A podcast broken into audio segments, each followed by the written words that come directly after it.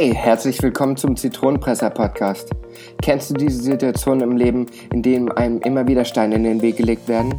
Nach dem Sprichwort, wenn dir das Leben Zitronen gibt, mach Limonade draus, zeige ich dir hier Wege auf, wie du durch eine offene Kommunikation, einem besseren Auftreten und anderen Sichtweisen die Zitronen deines Lebens besser pressen kannst. Also, auf geht's. Viel Spaß beim gemeinsamen Zitronenpressen mit mir, Gerrit Löwenberger.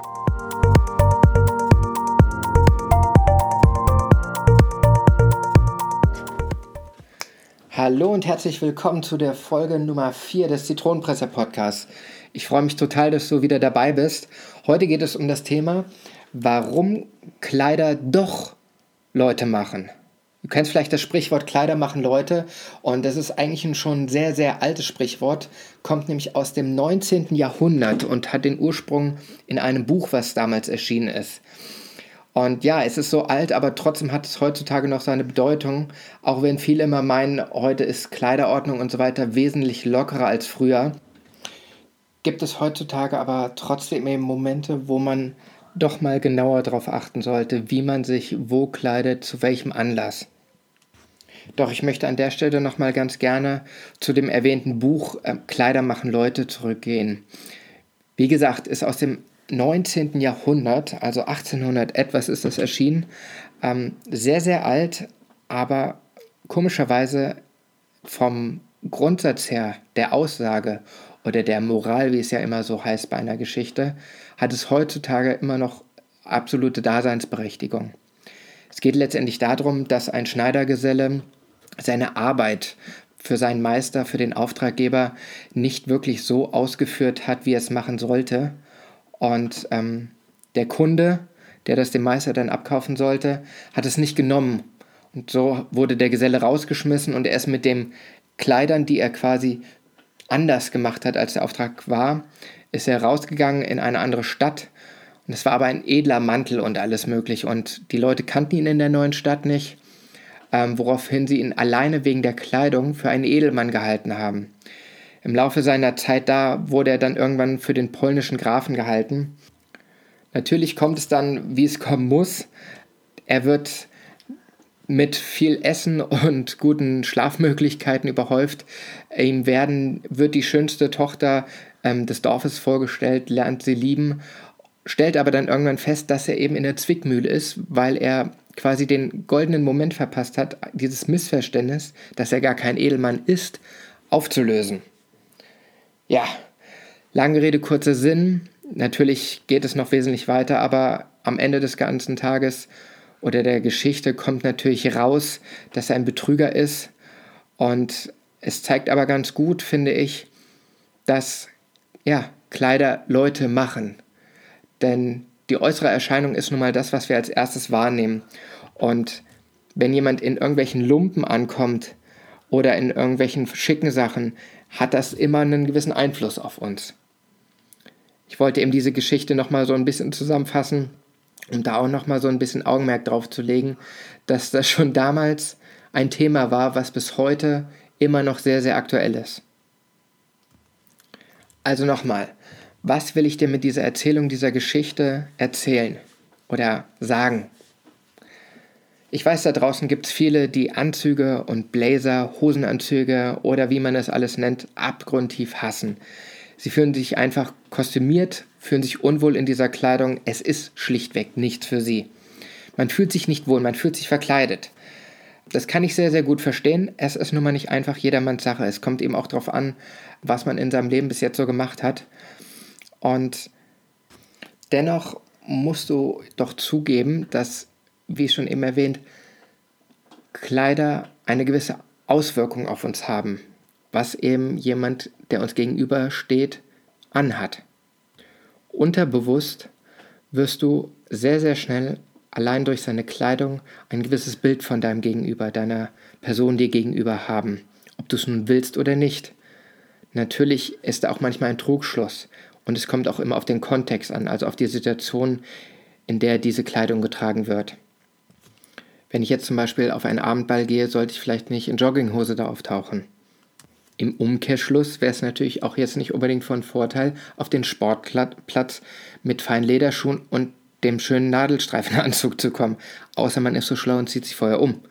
Aber ich denke, du verstehst, was ich dir damit sagen will.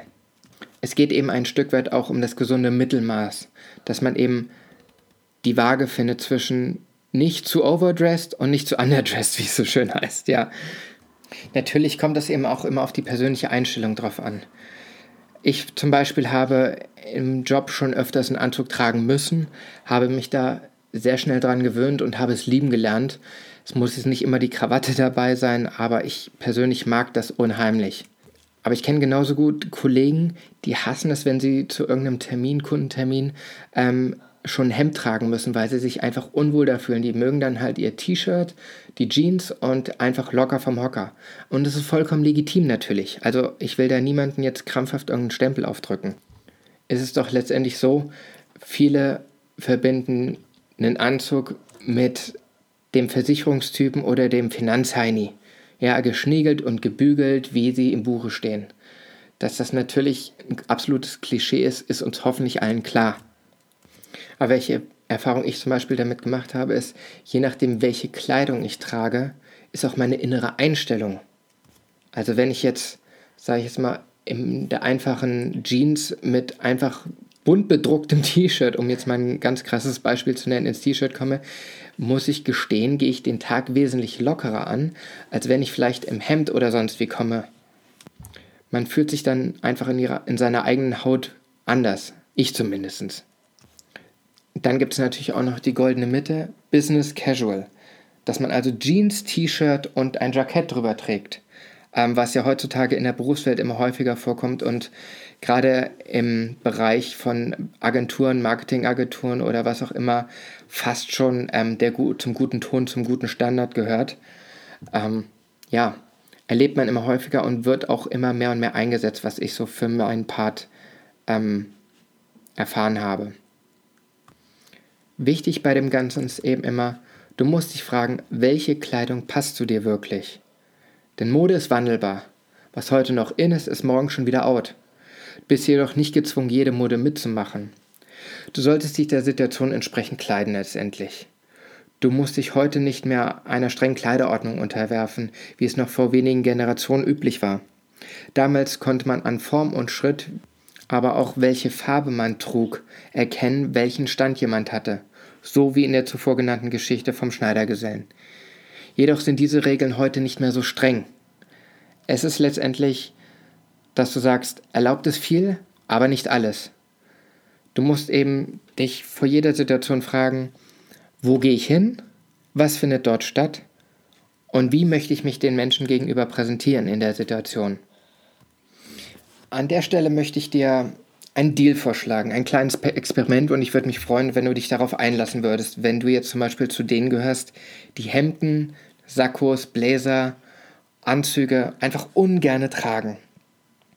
Nehmen wir also einfach mal die einfachste Version. Du bist jemand, der es noch nicht mal leiden kann, ein Hemd zu tragen, weil ihm das einfach, ne, zuwider ist. Probier's, warum probierst du es nicht einfach nochmal aus? Wenn die Leute von dir gewohnt sind, T-Shirt zu tragen, trag doch zwei, drei Tage einfach mal ein Hemd.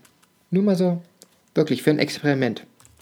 Ja, der erst, im ersten Moment wird es sicherlich dir nicht passen und du wirst dich unwohl fühlen, aber was ich gerne erlebe, wenn einer in meinem Umfeld so einen Kleiderwechsel vollzogen hat, er wird darauf angesprochen.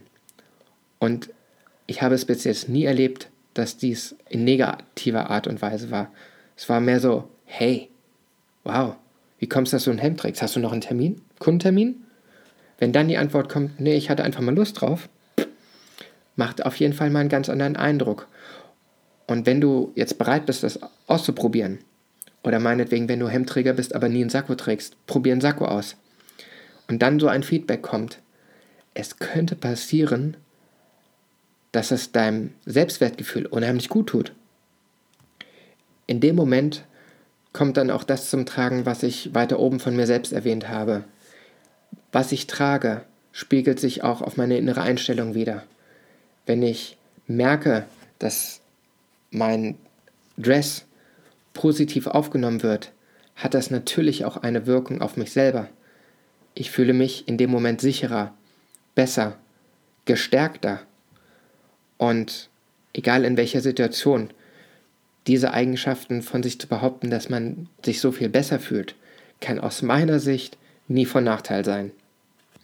Und wenn du das mehr und mehr probierst und mehr und mehr dich sicherer dabei fühlst, dann könnte es sogar passieren, dass du dich an dieses Gefühl gewöhnst. Oh mein Gott.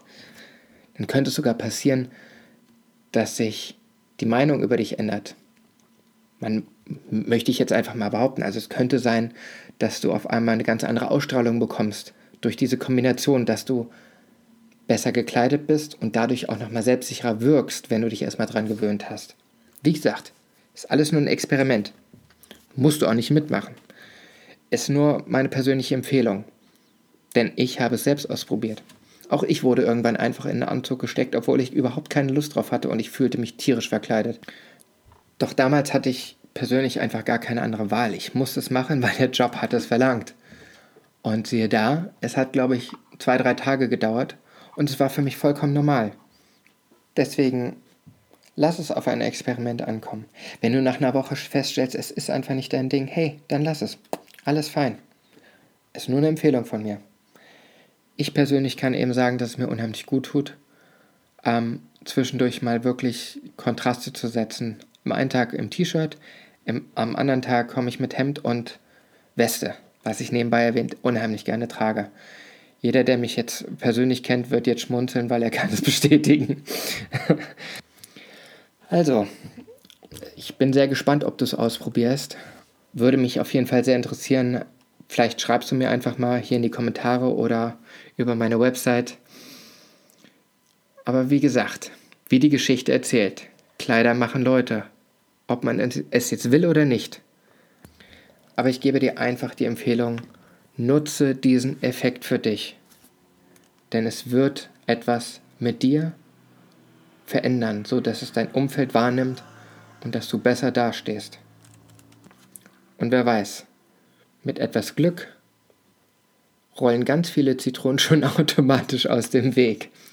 Oder es kommt eine auf dich zu die dir richtig gut schmeckt.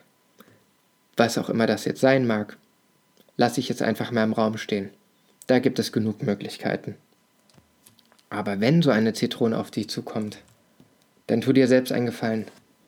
Raspel dir schön was von der aromatischen Schale ab und genieße dieses Aroma, indem du es mit irgendwas anderem mixt.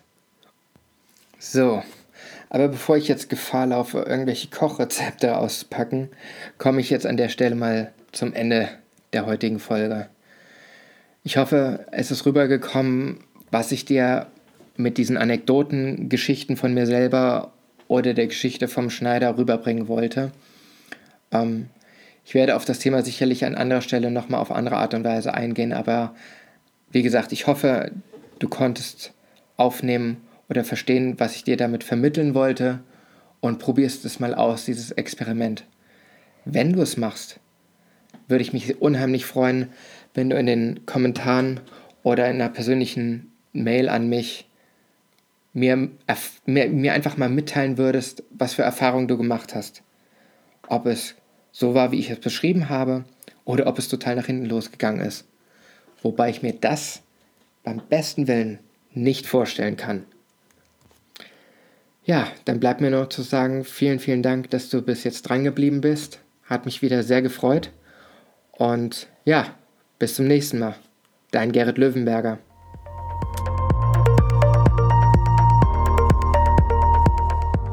Ich bin dir total dankbar, dass du dir die Folge bis zum Schluss angehört hast. Hat sie dir denn gefallen? Dann kannst du mir jetzt auch einen Gefallen machen, indem du auf iTunes gehst, mir eine 5-Sterne-Bewertung gibst und etwas Schönes dazu schreibst. Ich lese alle Bewertungen durch und bin dankbar für jede einzelne. Außerdem hilfst du mit einer guten Bewertung und einer Empfehlung an deine Freunde dabei mit, dass mehr Menschen, denen diese Infos hier auch weiterhelfen, auf diesen Podcast aufmerksam werden, auf dass eine große Zitronenpresser-Community entstehen mag.